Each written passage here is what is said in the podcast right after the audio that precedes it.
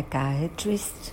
Her specialty is trauma, teens, uh, suicidal teens.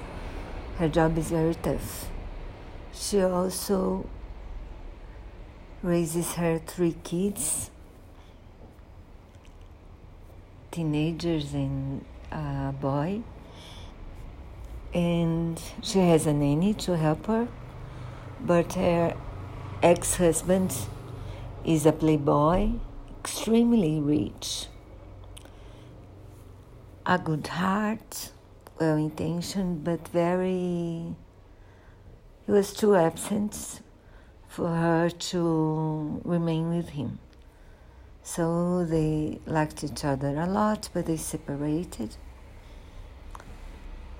And then she finds a doctor, very intelligent, very charming, very handsome, but he's not into children and he's very jealous. So, this is the triangle you know, it's okay, not good, but okay.